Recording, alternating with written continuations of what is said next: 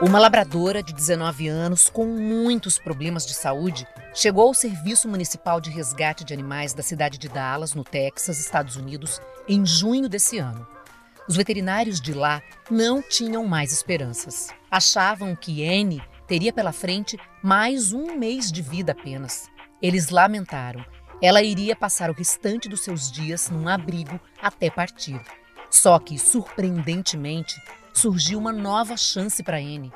Duas amigas resolveram adotar a cachorra. Pensaram, mesmo que o tempo seja curto, vamos fazer de tudo para que ela tenha seus melhores últimos dias de vida.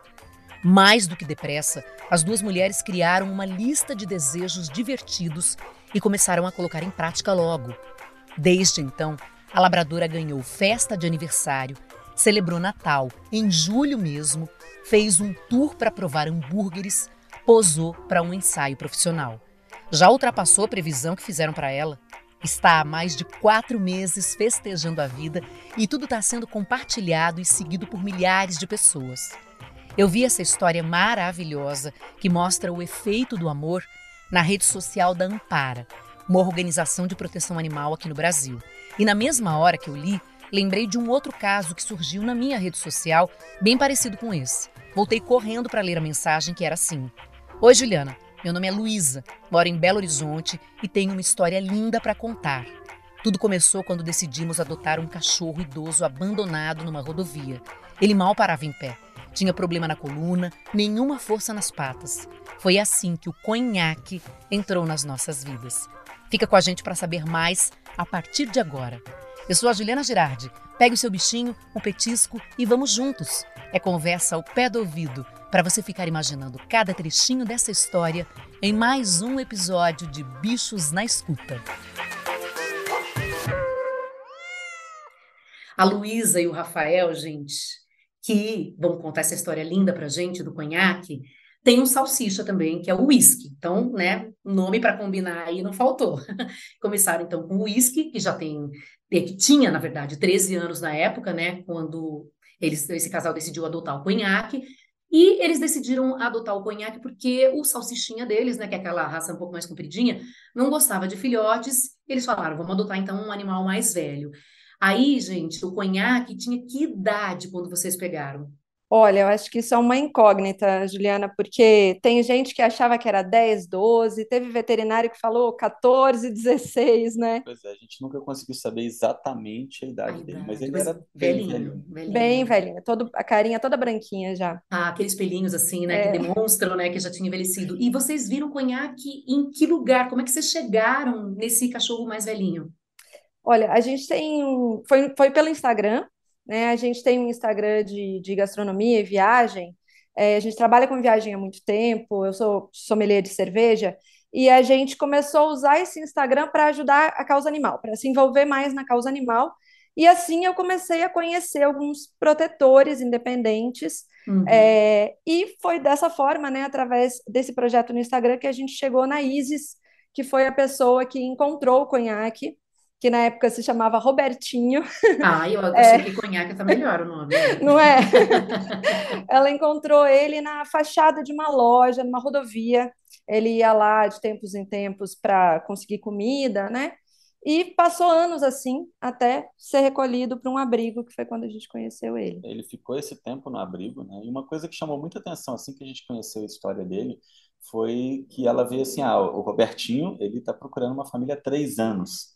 E aquilo Ah. assim foi um baque muito Ficou grande três pra anos no abrigo, então? E ficou um Nessa ano no abrigo. Ele ficou um ano ano. no abrigo e dois a três anos ali naquela rodovia sendo alimentado, eles tentando conseguir alguém para cuidar dele. Mas é difícil, porque um cachorro já idoso e que você vê que ele tem problema de saúde, né? Ele tinha um arqueamento na, na coluna, que você vê que aquilo ali é um problema para as patinhas, para a mobilidade, já começa a ser um, um mais complicado conseguir adoção para esse animal, né? Sim, porque as pessoas acabam procurando aquela coisinha fofa do filhote, é, aquela belezinha, assim, ainda que está, né, em fase de crescimento. A gente já contou aqui, né, Rita Erickson, consultora do podcast Bichos na Escuta e também especialista em comportamento animal, que as pessoas não procuram, às vezes, um animal mais velho.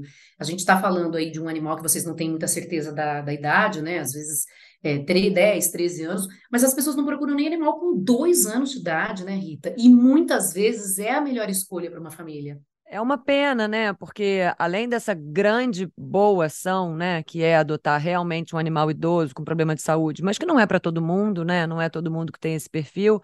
Adotar um animal adulto, jovem, é um ótimo negócio, porque para uma família normal, digamos assim, não precisa ter um perfil especial, porque você já tem um monte de informações sobre ele, o tamanho que ele vai ficar, como é o comportamento dele, se ele se dá bem com outros animais, se o pelo ficou comprido, se perde muito pelo, porque isso tudo não vira-latinha filhote, né? Uma pessoa que está disponível a adotar um vira-latinha e adota um filhote, está adotando um grande ponto de interrogação, porque a gente não tem como saber o tamanho que vai ficar, o temperamento.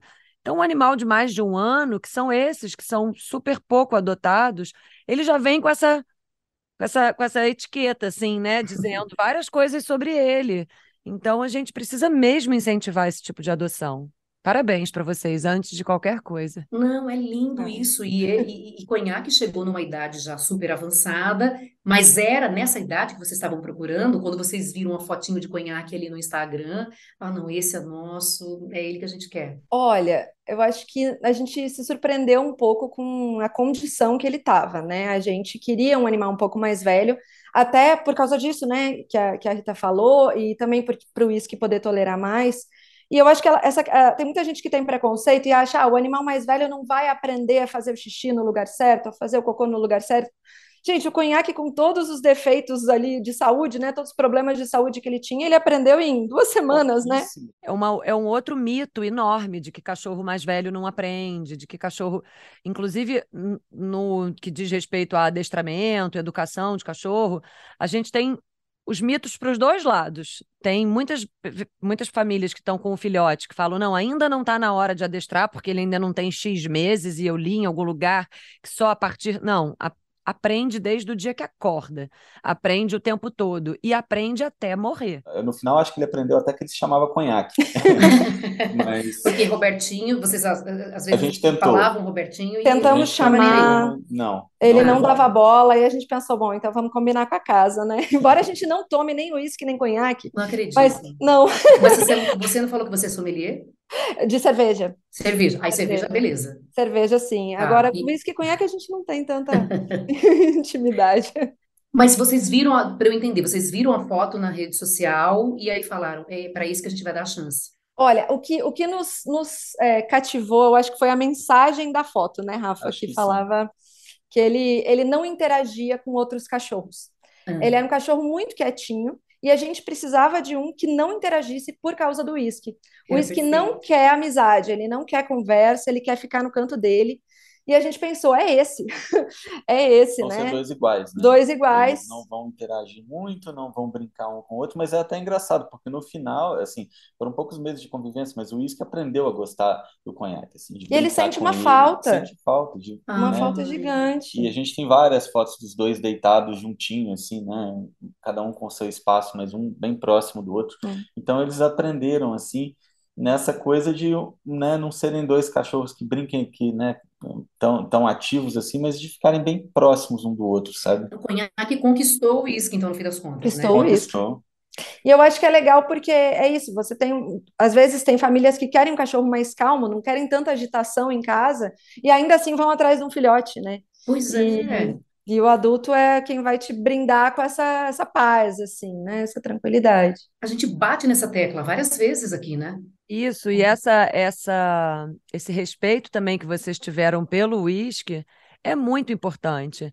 Eu vejo isso no meu dia a dia, né, como veterinária. As pessoas, quando um cachorro vai ficando mais velho, começa. Algumas com um sentido mais descartável assim mesmo, né? Tipo, ah, já não tem mais tanta graça, já não brinca mais. E outras não, mas porque realmente sabem que não aguentam viver sem cachorro e às vezes tem criança pequena e quer aproveitar é, para já adotar um antes que o outro vá. Mas, assim, para o cachorro mais velho, especialmente se ele tem problema articular, e, e os cachorros velhos têm problema articular, é, é fato, é igual a gente, né? Que a gente faz aquela piadinha. Depois dos 40, se você acordar e não estiver doendo em algum lugar. não tem jeito, né? Os cachorros acima de 7, 8 anos 70%, 80% tem dor articular. Você botar um filhote para conviver com esse idoso que tem dor articular, aí a primeiro pulo que o filhote dá em cima dele já é uma sensação desagradabilíssima. Ele não consegue nem ficar amigo do filhote, porque dói né? Imagina. Aquela interação dói. Fora que tem uma energia que puxa, que morde a orelha. Ele fica muito perturbado, né? Pelo, pela energia do filhote. Então, adotar um animal realmente mais velho, esse, essa sensibilidade, esse respeito que vocês tiveram pelo pelo whisky, né, que era o cachorrinho anterior de vocês, é muito bacana, é isso aí. E vocês tiveram que mudar o que na casa de vocês? Porque vocês estavam recebendo um cachorrinho mais velho, aí tem que fazer alguma adaptação? Ah, a gente mudou muita coisa, né? Eu, eu acho que tem, tem uma questão de, que é pensar assim, a gente nunca quis ter um cachorro deficiente, essa era a verdade. A gente achava que daria muito trabalho, a gente achava que ia ser muito complexo, a gente viaja demais, né? Só que a adaptação toda foi acontecendo de uma forma tão natural, tão natural, e você, depois que você ama, né, aquele bichinho, é, tá tudo bem. Vai pegando, claro. Você adapta, né? Você faz o que for preciso, não é um, não é um complicador, não é uma coisa difícil, né? E acho que principalmente pelas patinhas, né? Como ele tinha esse, essa lesão na coluna e ele tinha muita dificuldade de ficar de pé, né? De caminhar rápido. Então, isso acho que foi uma das coisas que a gente teve que fazer adaptação. Né? É, no quê? No, no piso? No piso, a gente comprou tatame, aqueles tatames de academia, tá. para ele ter mais aderência na hora de conseguir levantar, né? Porque no piso liso, ele resvalava as patinhas e, né, e abria, né? Devia abrir assim, né? Abria. Exatamente. Tá. E outra, eu acho que a mudança muito grande também foi na nossa própria rotina, porque o uísque, apesar da idade, ele é um cachorro extremamente inteligente e que sabe onde tem que fazer xixi, e aí tem que subir uma escadinha para fazer xixi, ele para na frente da escada e fica abanando o rabo, assim, esperando ser levado, né? E o conhaque também logo aprendeu a fazer isso também, mas ele tinha também uma certa incontinência urinária, então assim, várias vezes era subir e descer a escada com ele assim dezenas de vezes ao dia para ele fazer o xixi dele, para ele fazer o cocô, né? É, então essa adaptação na rotina que a gente teve é. também, né, de que ele acordava muito de noite também, né, Lu? É, acho que especialmente essa é. parte de dormir foi quase como ter um bebê em casa, assim, pra, por um tempo, né? E, e, então foi todo um processo de aprendizado, assim, muito intenso em quatro, quatro cinco meses, né? E que justo quando a gente estava né, aprendendo bastante dele e se adaptando bastante com ele na casa, ele se adaptando com a gente, foram os desafios foram aumentando. Né? É, ele acordava muito à noite, né? De, de dor, então ele resmungava, então a gente tinha que levantar e às vezes ele só dormia de novo quando era pegado no colo. Né? Ai, tá. Porque ele ficava, ele se acomodava no nosso colo, e eu acho que as dores das articulações, é, diminuíam. E, e, é isso, assim, a gente, em nenhum momento isso era um problema, sabe? É, é, é, uhum. é, muito bom você poder fazer alguma coisa por ele, assim, e ver que ele tava, que ele ficava relaxado no nosso colo, mesmo que a gente tinha que acordar e tudo bem, paciência, era bom ter ele no colo e ver que ele relaxava e ficava seguro com a gente, sabe? Imagina para ele, né? A gente não tem, como a gente costuma dizer aqui, né, Rita, como descobrir, como saber exatamente como é para um animal algumas coisas, mas a gente consegue perceber através de alguns sinais. E eu me lembro, eu né, fiz questão de começar com aquela história é, que eu li recentemente, não sei se vocês ouviram falar desse caso, é um animal que iria ficar no abrigo na sua, sei lá, última semana, no seu último mês de vida, e ele foi adotado por uma família que está com ele até hoje, né? Eu dei uma pesquisada para ver se esse animal está vivo ainda, e pelo que eu vi, está vivo sim. A gente está gravando esse podcast aqui no dia 8 de novembro de 2022, né? Não sei se quem for ouvir mais para frente se for pesquisar sobre esse animal, vai encontrar ele vivo ainda, porque ele já é um animal muito velhinho, né? 19 anos, né? A labradora, e, e, e foi adotada para que ela tivesse esses últimos dias como os melhores últimos dias. Então, fazendo essa lista de desejos aí. Eu fiz uma vez uma série para o Fantástico, Vida Animal, Segunda Chance, de animais que eram resgatados da rua, e eu me lembro de uma história de uma cachorrinha de também muito velhinha, ela foi resgatada da rua fizeram de tudo para ajudá-la. Ela durou oito dias.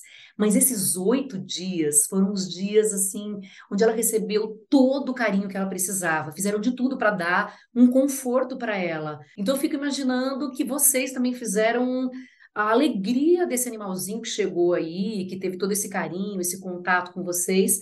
Ele não está mais com vocês agora, eu imagino, porque eu escutei vocês falando aí como se fosse uma coisa no passado.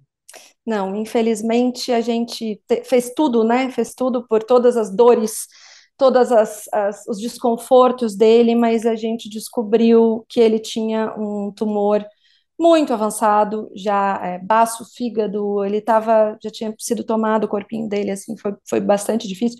Ainda é difícil, né, pra gente. É, porque fala, lembra? É. É porque ele ele foi, foi muito intenso na nossa vida, assim, né? Todo esse cuidado com ele. E o que a gente se apega é pensar que o que a gente fez não foi, não foi pra gente. O bichinho, ele não é pra gente.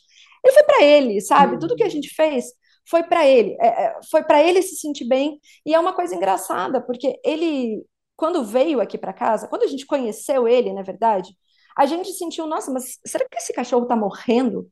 porque ele estava muito debilitado, assustadoramente debilitado, né? Uhum. E conforme a gente foi tratando, cuidando, ele foi melhorando.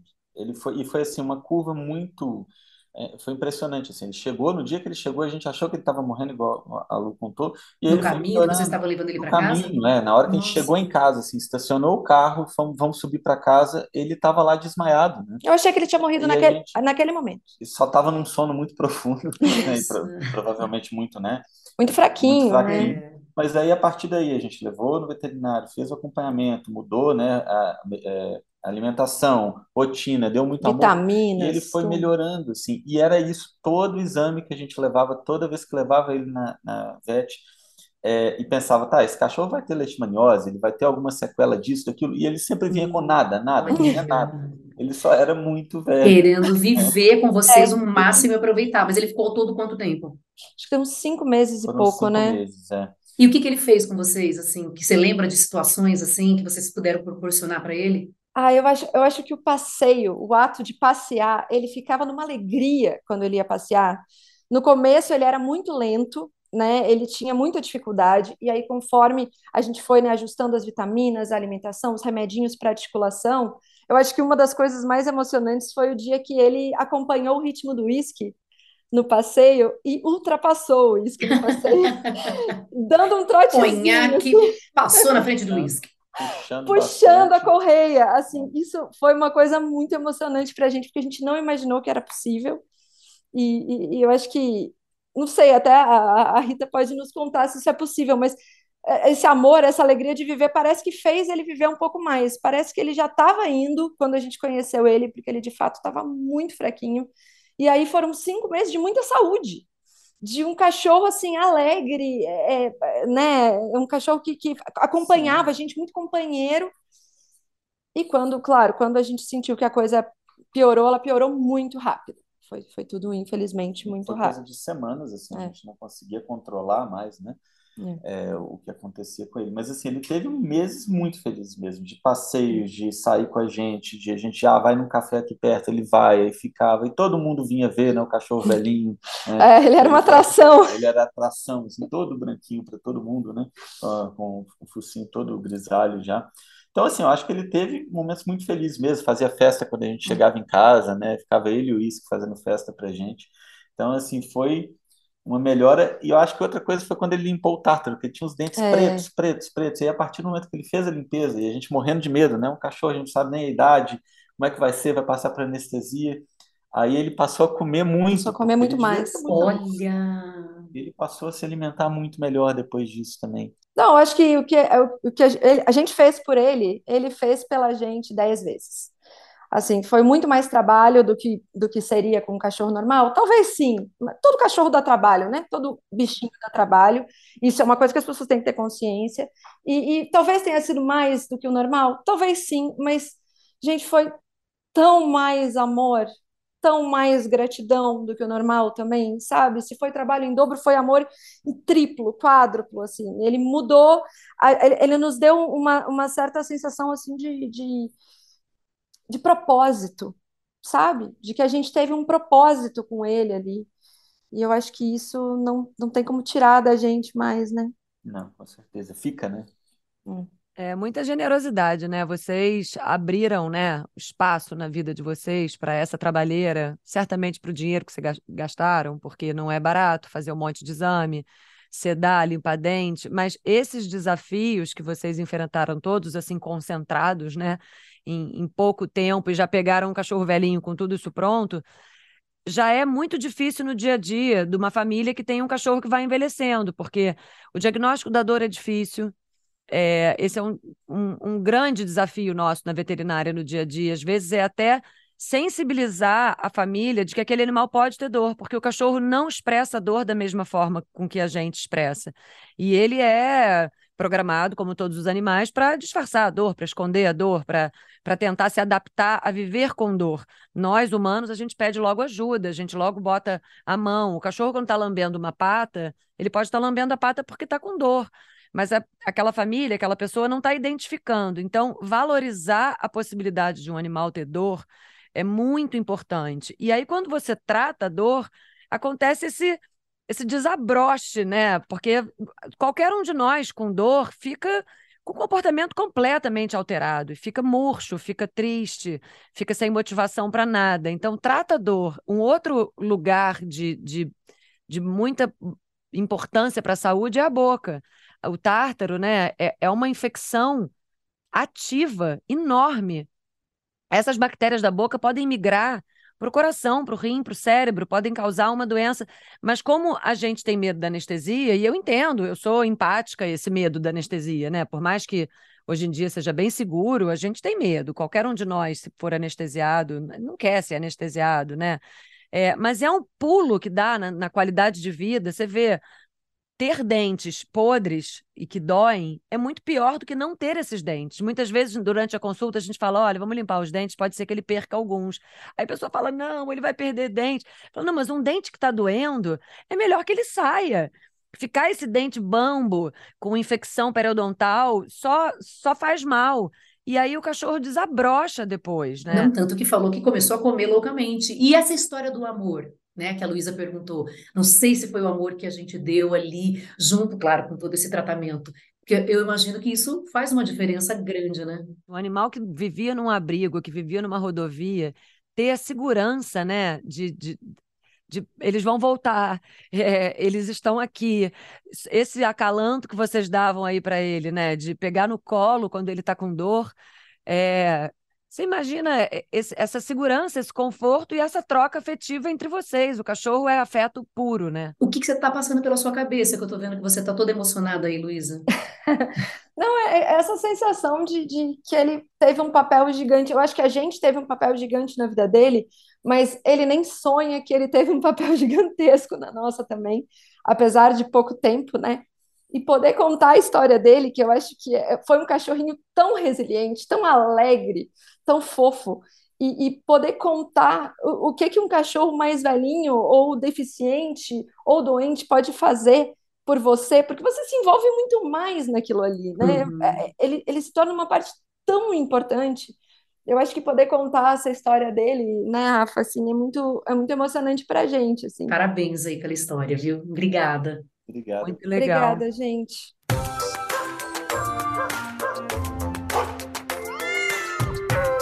O podcast Bichos na Escuta é uma produção do Fantástico em parceria com o G1. Segue a gente para saber de todas as novidades. Apresentação: Juliana Girardi. Consultoria veterinária Rita Erickson. A produção é de Duda Kunert. Edição: Isadora Neumann. Direção: Perla Rodrigues. Foi muito legal ter você aqui com a gente. Estou te esperando no próximo episódio, hein? Beijo grande!